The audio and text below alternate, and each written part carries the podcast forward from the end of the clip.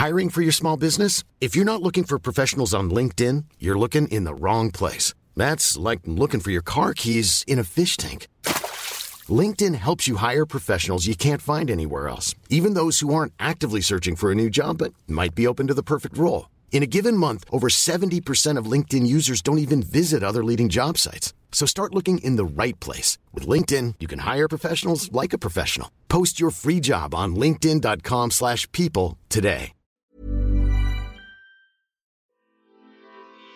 Neo, la voz del marketing, es el programa especializado de radio de Neocomunicaciones, en donde se da a conocer a las audiencias información sobre empresas, agencias y marcas que son invitadas especiales de Neo.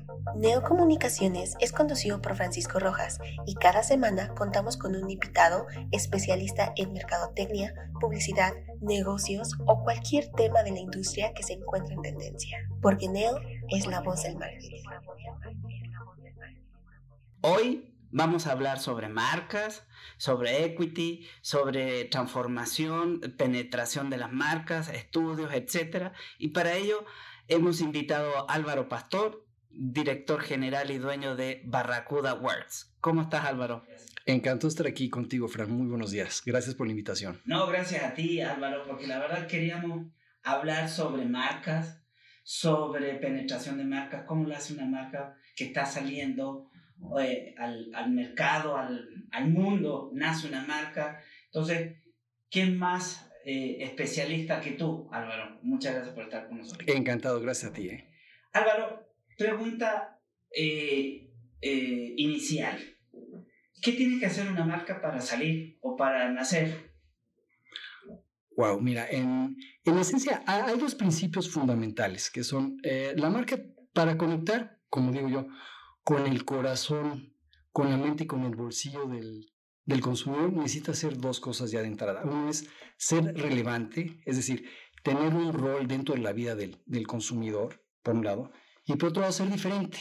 Es decir, eh, que lo que la marca propone eh, sea único, que solamente esa marca sea quien lo propone. Ok, es decir, si por ejemplo vamos a hablar de, de una pasta de dientes, ¿no? Tiene que eh, ser diferente, pero si es como un, es de consumo, ¿cómo lo haces diferente? ¿Es con una narrativa, con un logotipo, con, cómo lo haces diferente? Al fin y al cabo, mira, eh, la, la, estrategia de una marca se resume justo en lo que tú has mencionado, que es la, la narrativa. Aquí el chiste es que la narrativa sea única. Ahí te tengo un ejemplo buenísimo, que es eh, Nike, ¿no? Nike cuando, cuando sale al mercado, eh, es profundamente relevante. Es decir, es la marca que a los deportistas de fin de semana nos hacía sentir heroicos, ¿no? Este, eh, vencíamos al, al, despertador y salíamos y poníamos todo nuestro empeño en, en lo que hacíamos en el gym o en el eh, eh, corriendo o lo que fuera, ¿no? Entonces, bueno, profundamente relevante y, y, y, en consecuencia, pues Nike destaca y despega de, de manera impresionante. La bronca es que 15 minutos más tarde Adidas adopta la misma narrativa, Impossible is Nothing, que es primo hermano del Nike, del Nike Just Do It. Y 20 minutos más tarde, Under Armour hace lo mismo. Es decir, entonces de repente tienes tres marcas eh, con una narrativa profundamente relevante, pero aquí la bronca es que las tres marcas tienen la misma, la misma narrativa y entonces, en consecuencia, haz de cuenta que tú te quieres comprar eh, un disfraz para, para, para, ir al gym o, o, un par de zapatos para, para correr. Entonces tú te asomas a, a Innovasport y, y en lugar de, eh, de tener una sola marca en tu mente, pues ¿cuál de las tres te vas a comprar? Pues la que en ese momento esté de oferta o la que tenga la mejor promoción o la que tenga el modelo que, que más te gusta. Pero es decir, la marca ya no es un destino. ¿Por qué? Porque la narrativa eh, de las tres es exactamente la misma. Y ahí es justo donde no quieres estar tú como marca. O sea, a, mí me, me, me, aterroriza, por ejemplo, el caso de, de los electrodomésticos o los electrónicos, específicamente las teles. Tú imagínate, el, el fabricante de teles más choncho en, en México vende en números redondos 500 millones de dólares al año de teles. Es una barbaridad de lana. Pero eh, todos los esfuerzos de esta marca están concentrados en el punto de venta. Es decir, eh, el que tú compres una, una tele Samsung o Sony o LG o, la que sea, depende de si te cayó bien o mal el, vendedor o si estaba bien exhibido o mal exhibido el, el, producto. Ahí es justo donde tú no quieres estar. O sea, tú como marca no quieres que, que la decisión tu consumidor la tome en, en, el anaquel. Al contrario, tú como marca a lo que le tiras es a, a tener ahora sí que una posición de monopolio en la mente de, de, tu consumidor. O sea, que si tú vas a comprar una tele, la única que se te ocurre que se te antoje sea Sony. Que si te quieres comprar unos tenis para correr, ¡fum! Los únicos que se te... Vengan a la mente sean... Una, porque es, es la única marca que conecta con tu mente, con tu corazoncito y en consecuencia con tu cartera. O sea, ahí entonces el punto que quiero hacer es dos elementos fundamentales.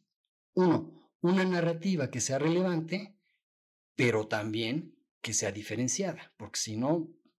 Porque tomando en cuenta lo que acabas de decir, Álvaro, yo todavía soy, vamos a decir, lo de los celulares. Prácticamente mm. hay uno y todos los demás, ¿no? Y yo soy de todos los demás. Es decir, soy Android. No me gusta el iOS o el Apple, ¿no? ¿Cómo le llaman? Sí, Apple, ¿no? Sí, sí, tal cual el iPhone. El, eso, iPhone. para que me entiendan, ni, ni eso me lo sé. Porque siento que hay características mucho mejor en Android que en eh, el, el otro. Pero la gente dice, no, es que mi iPhone no lo cambio. Es que le acabas de pegar y además me encanta el, el ejemplo porque nuevamente como marcas ahí donde no quieres estar. ¿Cuál es la bronca con, con las marcas? Eh, estoy generalizando, ¿eh? Asiáticas. Y me refiero por asiáticas, me refiero chinas, japonesas y coreanas. Que en términos generales su narrativa está construida a partir de, de las especificaciones, de los features, ¿no? De si la pantalla tiene más o menor resolución, si la cámara tiene dos o tres eh, lentes, eh, o sea, si tiene más o menos memoria. La bronca con eso es que cada vez que tú vas a, a comprar un celular, o más bien cada vez que tu cliente va a comprar un celular, va a optar por aquella marca que en ese momento está más avanzada desde el punto de vista de tecnología. Ahí es donde no quieres estar. Donde lo hace muy, muy, muy, bien Apple es, eh, ellos escapan a la, a la trampa de hablar de las especificaciones. Ellos te hablan de, de pertenencia, de estilo de vida, de actitud. Entonces, ¿cuál es aquí el, tema? Yo, por ejemplo, yo, tengo un iPhone, ¿no? Y yo, la neta, yo lo, lo voy a cambiar hasta que estalle. ¿no? O sea, yo soy de, de, esos. Eh, pero mi punto es, cuando mi, iPhone estalle, eh, sin duda voy a reemplazarlo por otro iPhone, porque mi, mi foco no son las características, mi foco es lo que mi iPhone dice de mí, lo que mi iPhone me hace sentir, lo que yo proyecto cuando en una junto con mis cuates saco mi iPhone. Y eso es una maravilla, porque entonces ahí lo que, lo, lo que sí estás haciendo como, como marca es eh, ocupando un lugar específico en el corazoncito de, de tu cliente. tengo una, si me puedo chutar aquí un, un ejemplo rapidísimo, eh, un, contraste muy padre. Hace, hace unos años eh, recibo una, una invitación para probar un auto. Era el lanzamiento del Porsche 911 de ese año. Entonces, a mí no me invitaron, qué No, pero espérate, entonces me invitan, hago el test drive, no sé qué, termino el test drive, que además era nada más de una mañana, regreso el auto a la, a la, concesionaria y dije, híjole, yo tengo que vender un riñón, o sea, yo, yo debo de tener un Porsche, ¿no? Bueno, coincide que un par de semanas más tarde recibo una invitación similar para conducir el, el, el Infinity, que, que era la, la, competencia, el, Infinity G38, que era un auto igual deportivo, dos personas, ¿qué? Entonces, a diferencia del otro test drive, eh, en lugar de ser así súper acotadito a una tarde, me prestaron el coche un fin de semana completo.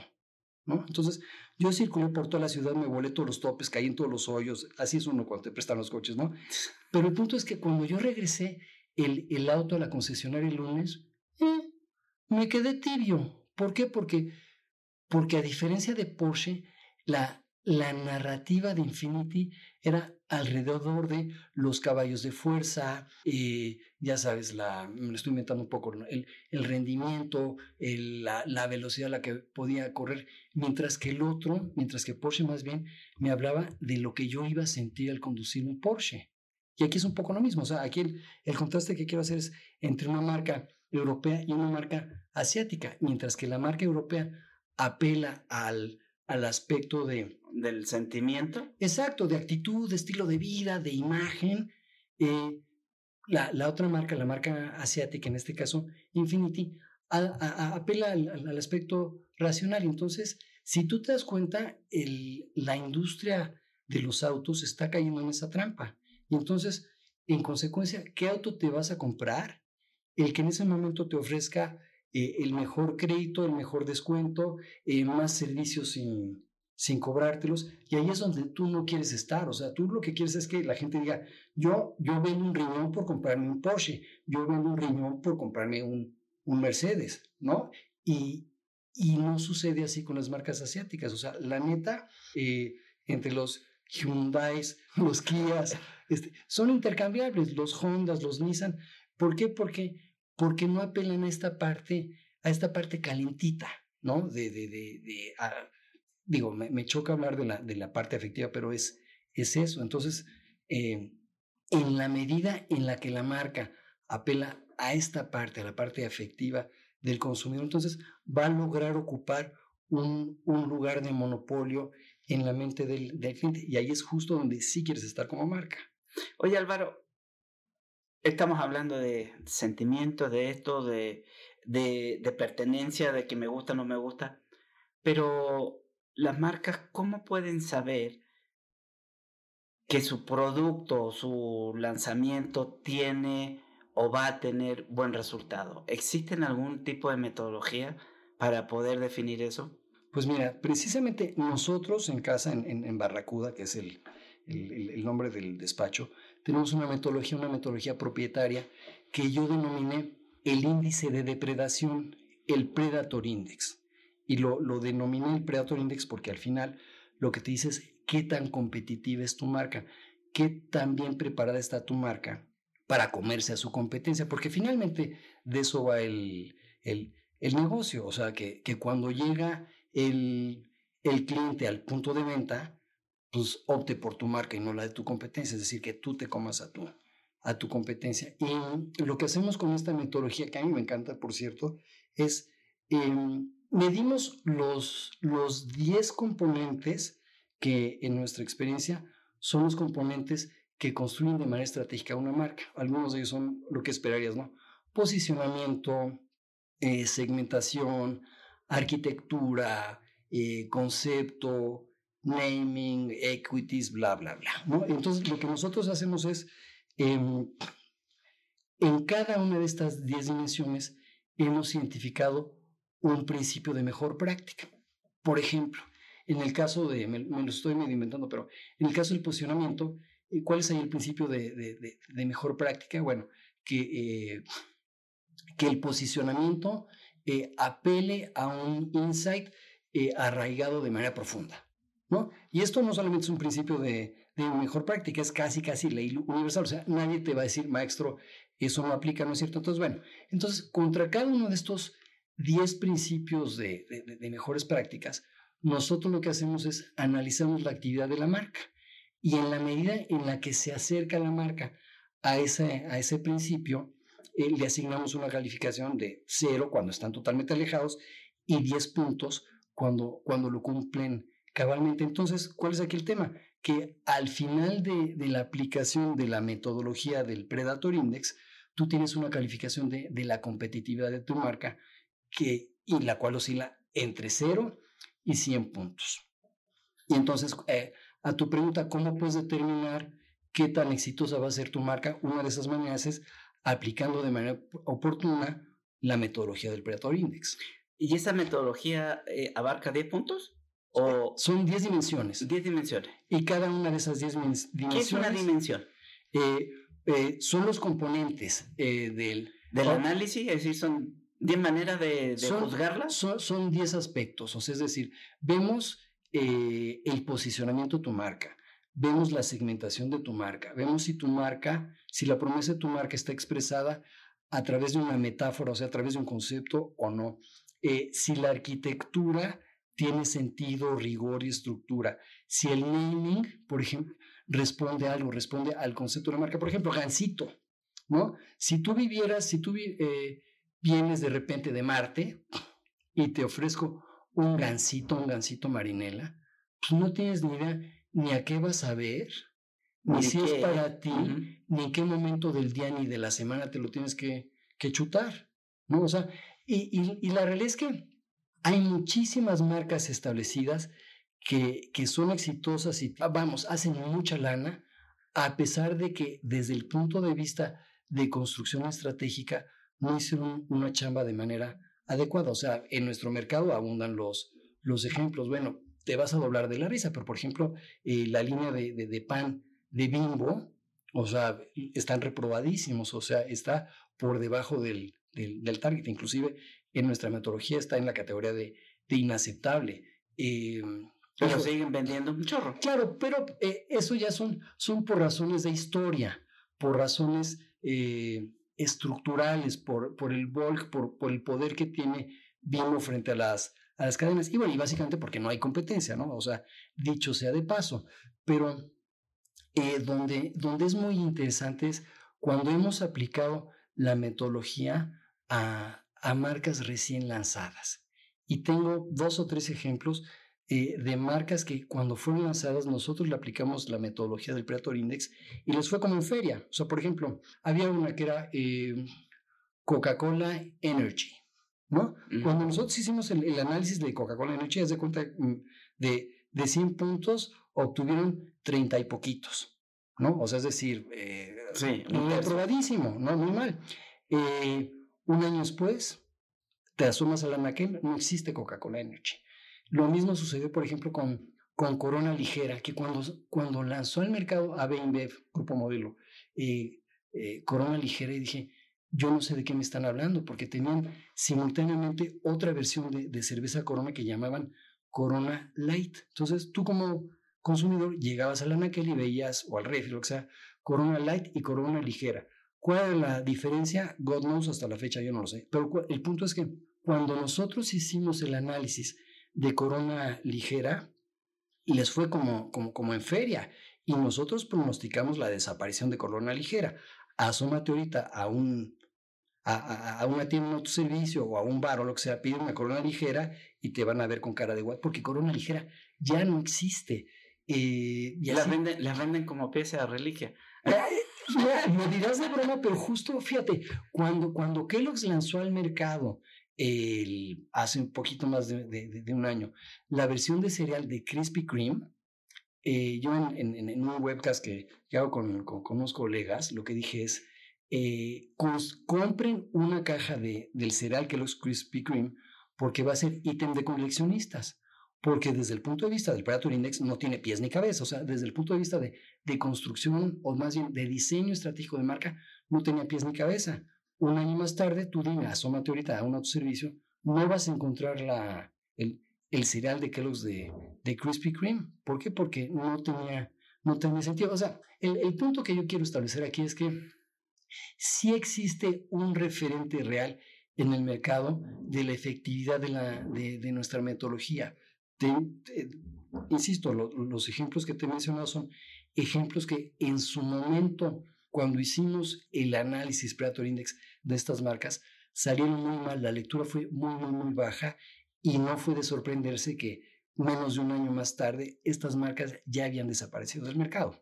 Álvaro, de acuerdo a, a este análisis que, que has hecho, ¿hay algún tipo de mejora que se pueden hacer o definitivamente están destinados a mejor sácalo al mercado. No, no, no, no, bueno, hay, de todo, pero lo, que es interesante es que eh, a través de esta metodología logramos identificar puntualmente, ahora sí que cuál es el pie, que aquí son 10 pies, ¿no? Pero cuál es el, cuál de esos pies, de esos 10 pies, es aquel del cual cogea la marca. Entonces, por, mira, y esto es interesante, en términos generales, las marcas en México cojean en, en dos sentidos, o en tres inclusive, que son eh, uno, segmentación, dos, posicionamiento y tres, concepto. Y entonces, eh, cada uno de estos tres elementos son elementos que son susceptibles de ser eh, manejados y trabajados de manera específica y, y puntual. Es decir, el, a, donde voy con esto es que el, el plato de index no es una sentencia, no es una sentencia de,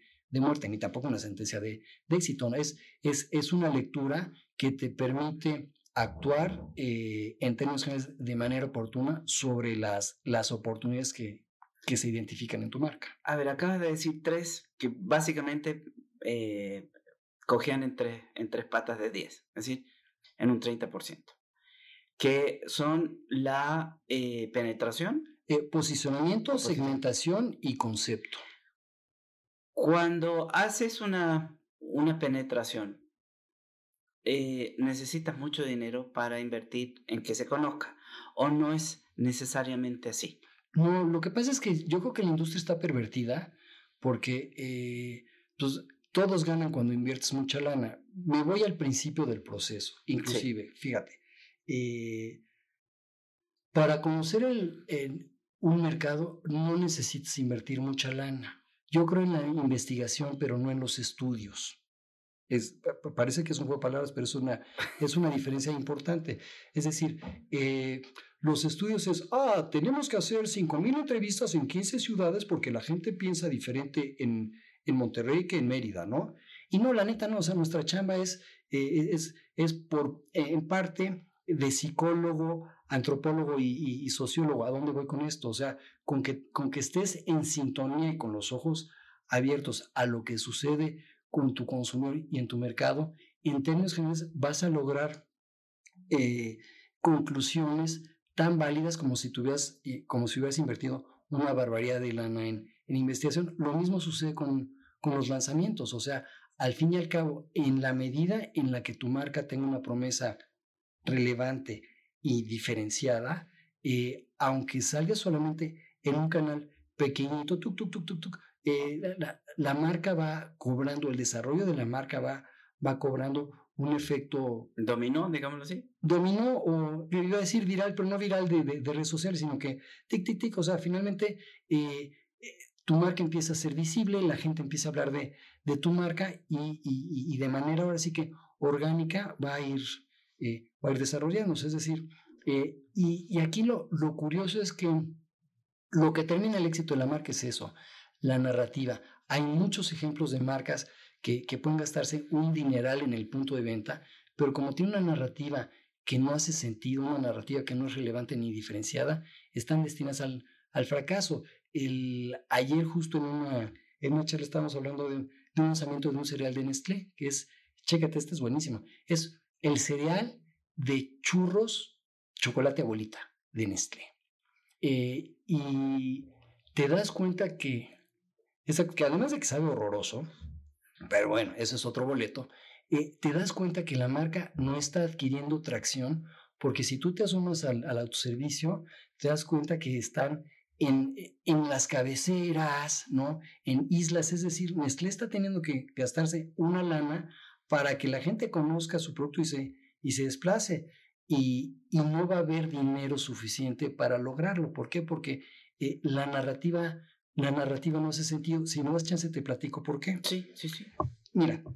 Porque justo, justo ese, ese ejemplo, mi hijo me dijo, papá, me dijo eh, Juanito que compró este y me dijo, no vayas a perder tu dinero, no lo compres.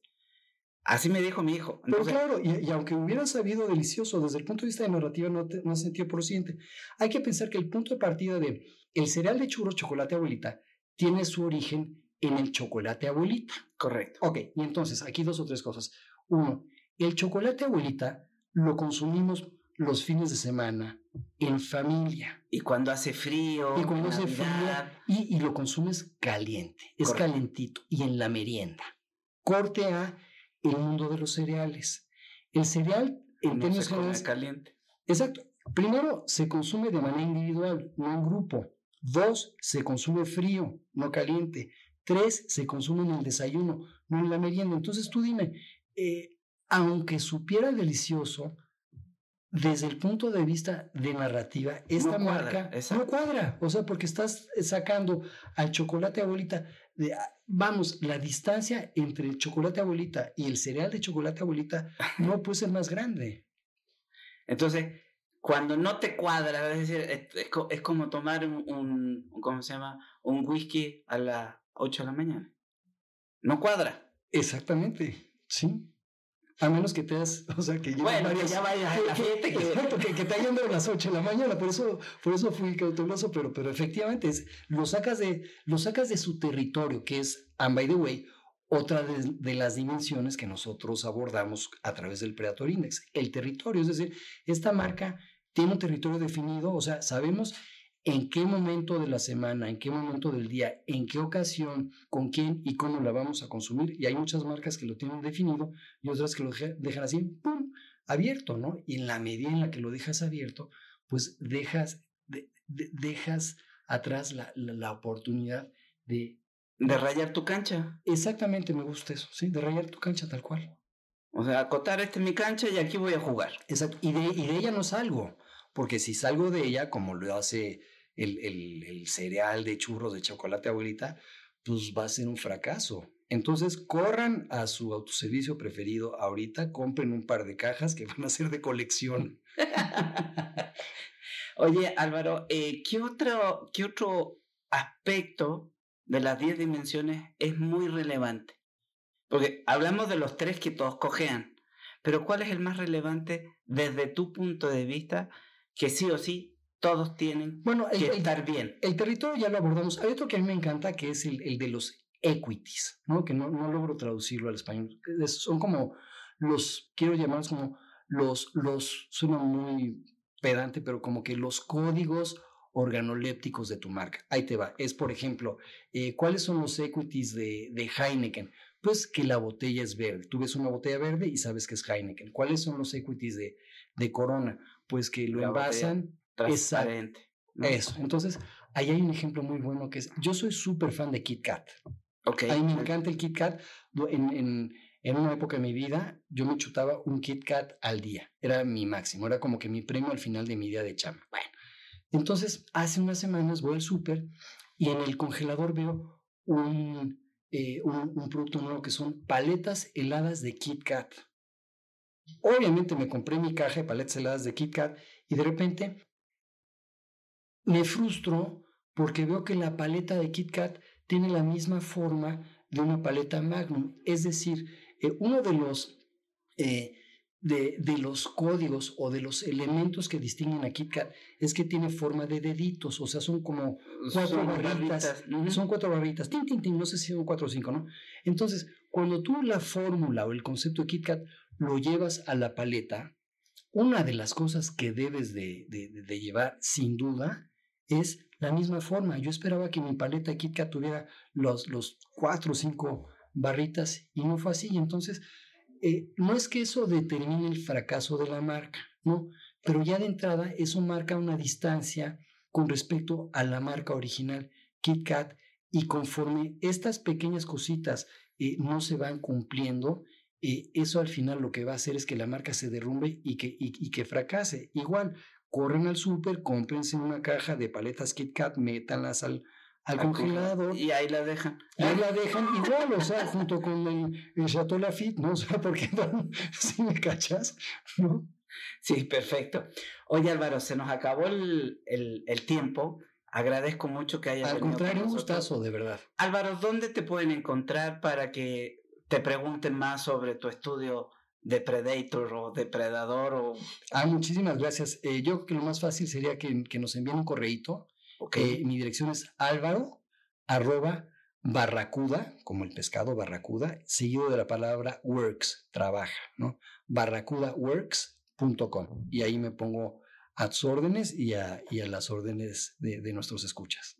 Pues muchísimas gracias Álvaro, fue muy entretenido hablar contigo sobre marcas, lanzamiento y metodologías. Muchísimas gracias. Al contrario, un gustazo, ¿eh? Gracias, Mil. Acuérdense de escucharnos todas las semanas en neolavozdelmarketing.com y en dailyhouseradio.com.